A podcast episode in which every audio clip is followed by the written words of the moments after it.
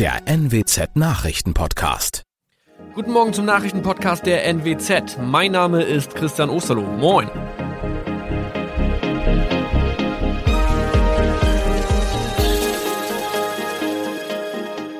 Und das sind unsere regionalen Nachrichten am Morgen. Die Grünen wollen Moorstraße in Oldenburg umbenennen. Viereinhalb Jahre Gefängnis für Falschgoldhandel. Und Landkreis Kloppenburg meldet ersten Omikron-Fall. Der Name Moorstraße könnte laut den Oldenburger Grünen rassistisch aufgefasst werden. Deshalb fordern diese eine Umbenennung. Die Straße wurde allerdings nach Hermann Moor benannt, einem der ersten Siedler in der Gegend. Um Missverständnisse auszuschließen, beantragen die Grünen eine Änderung in Hermann Moor Straße. Dann müssten alle Anwohner ihre neue Adresse in ihren Pässen angleichen. Außerdem müssten Polizei, Feuerwehr, Rettungsdienste und Anbieter von Navigationssystemen informiert werden. Die Stadtverwaltung schlug vor, ein Zusatzschild mit Informationen zur Person Hermann Mohr anzubringen. So könne man alle Irritationen beseitigen.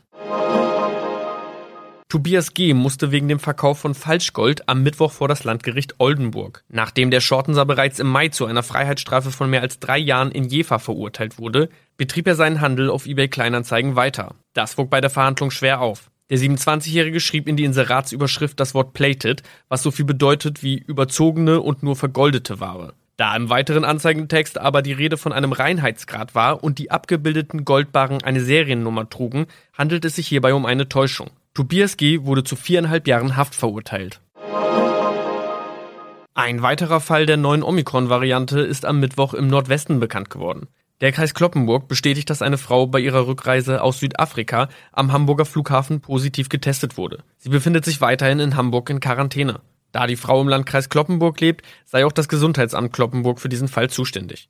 Zuvor gab es bereits bestätigte Omikron-Fälle in der Wesermarsch und im Kreis Leer. Das waren unsere Nachrichten aus der Region. Weitere aktuelle News aus dem Nordwesten finden Sie wie immer auf NWZ Online. Und Aktuelles aus Deutschland und der Welt hören Sie jetzt von unseren Kollegen aus Berlin.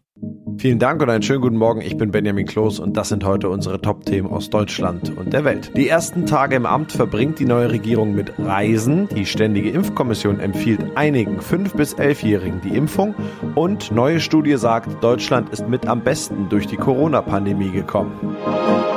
Der neue Kanzler Olaf Scholz reist heute zu seinen ersten Antrittsbesuchen nach Frankreich und nach Brüssel. In Paris wird er von Präsident Emmanuel Macron mit militärischen Ehren empfangen. In Brüssel will Scholz dann EU-Kommissionspräsidentin Ursula von der Leyen und EU-Ratspräsident Charles Michel treffen.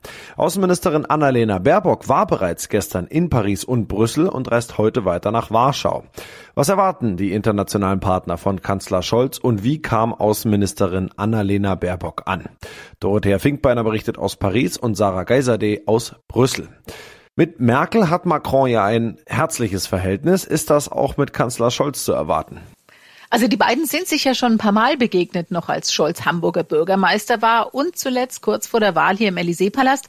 Und man ist hier eigentlich immer davon ausgegangen, dass Macron sich auch Scholz als Merkel-Nachfolger gewünscht hat. Er wird hier als vertrauenswürdig und zuverlässig geschätzt. Und was die Europapolitik angeht, da warten viele hier in Paris, dass man mit Scholz sogar öfter noch einer Meinung sein könnte als mit Angela Merkel. Also eigentlich beste Voraussetzungen für eine gute Zusammenarbeit. Ja, wie kam Außenministerin Baerbock in Paris bei Kollegen und bei der Bevölkerung an? Ganz ehrlich, die Bevölkerung hier hat von diesem Blitzbesuch im Außenministerium gestern Morgen, als es noch dunkel war, kaum was mitbekommen. Aber ansonsten kann man das Treffen sicher unter Erfolg abspeichern. Frankreich war dankbar, dass ihre erste Reise nach Paris und nicht nach Brüssel gegangen ist. Man hat sich gegenseitig versichert, auch weiter gemeinsam für Europa zu arbeiten. Also die Stimmung war gut und Annalena Baerbock hat auf dem Weg zum Bahnhof dann auch noch schnell bestens gelaunt ein paar Fotos mit dem Eiffelturm im Hintergrund gemacht. Welche EU-Themen sind denn zum Thema Brüssel am dringendsten? Was muss Kanzler Scholz als erstes angehen? Ja, nächste Woche steht ja schon der erste EU-Gipfel hier in Brüssel für Scholz an. Und da steht unter anderem der Ukraine-Konflikt mit Russland auf der Agenda. Das ist angesichts der russischen Truppenbewegungen in der Nähe der Ukraine auf jeden Fall ein drängendes Thema hier aus Brüsseler Sicht. Da gibt's aber definitiv noch mehr, zum Beispiel den Konflikt mit Belarus. Dessen Machthaber Lukaschenko wirft die EU ja vor, gezielt Migranten an die EU-Außengrenze zu bringen. Und wie kam Außenministerin Baerbock in Brüssel bei Kollegen und bei der Bevölkerung, also auch bei den Medien an? Also es war ja jetzt erstmal nur ein erstes Kennenlernen. Das hat sie durchaus souverän gemacht hier in Brüssel. Aber es war halt auch eher ein Wohlfühltermin. Das muss man schon so sagen. Jetzt geht's erst richtig los für sie. Baerbock hat zu Beginn ihrer Antrittsreise auf die Einhaltung der Rechtsstaatlichkeit in der EU gepocht. Und jetzt hat sie heute ihren Besuch in Polen, ein EU-Land, das seit Jahren dafür kritisiert wird, durch seine Justizreformen die Rechtsstaatlichkeit auszuhebeln. Der Termin mit dem polnischen Außenminister heute könnte also der erste heikle für Baerbock werden. Und auch hier in Brüssel Brüssel dürfte man ganz interessiert beobachten, wie sie das angeht. Auf diese Meldung haben viele Eltern gewartet. Die Ständige Impfkommission empfiehlt jetzt auch Kindern zwischen fünf und elf Jahren, sich gegen Corona impfen zu lassen. Zumindest wenn sie Vorerkrankungen oder Kontakt zu Risikopatienten haben. Aber auch gesunde Kinder sollen, falls gewünscht, geimpft werden können. Thomas Bremser berichtet. Welchen Kindern empfiehlt denn das Expertengremium, sich impfen zu lassen? Es gibt rund ein Dutzend Vorerkrankungen, bei denen die Kommission zu einer Impfung rät, darunter zum Beispiel starkes Übergewicht, bestimmte chronische Lungenerkrankungen und schweres Asthma oder auch Tumorerkrankungen und das Down-Syndrom.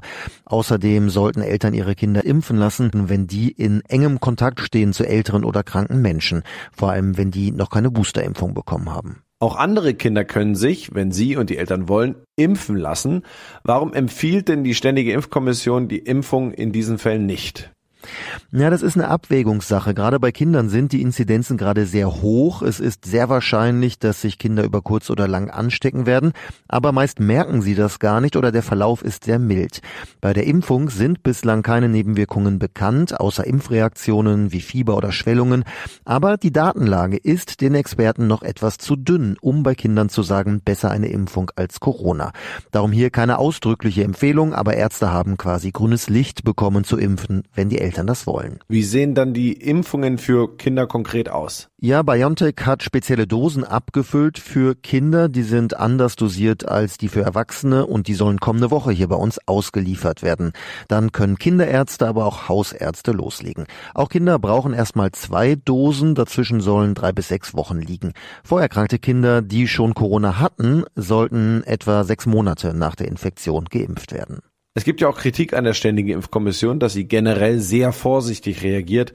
Was wird den Experten vorgeworfen? Ja, vor allem, dass sie sich halt sehr viel Zeit lassen, um ihre Empfehlungen auszusprechen. In Ländern wie den USA, Kanada oder Israel werden Kinder schon längst geimpft, auch wenn sie nicht vorerkrankt sind. Die äh, Ständige Impfkommission sagt aber, Sicherheit geht bei uns vor, darum prüfen wir ganz genau.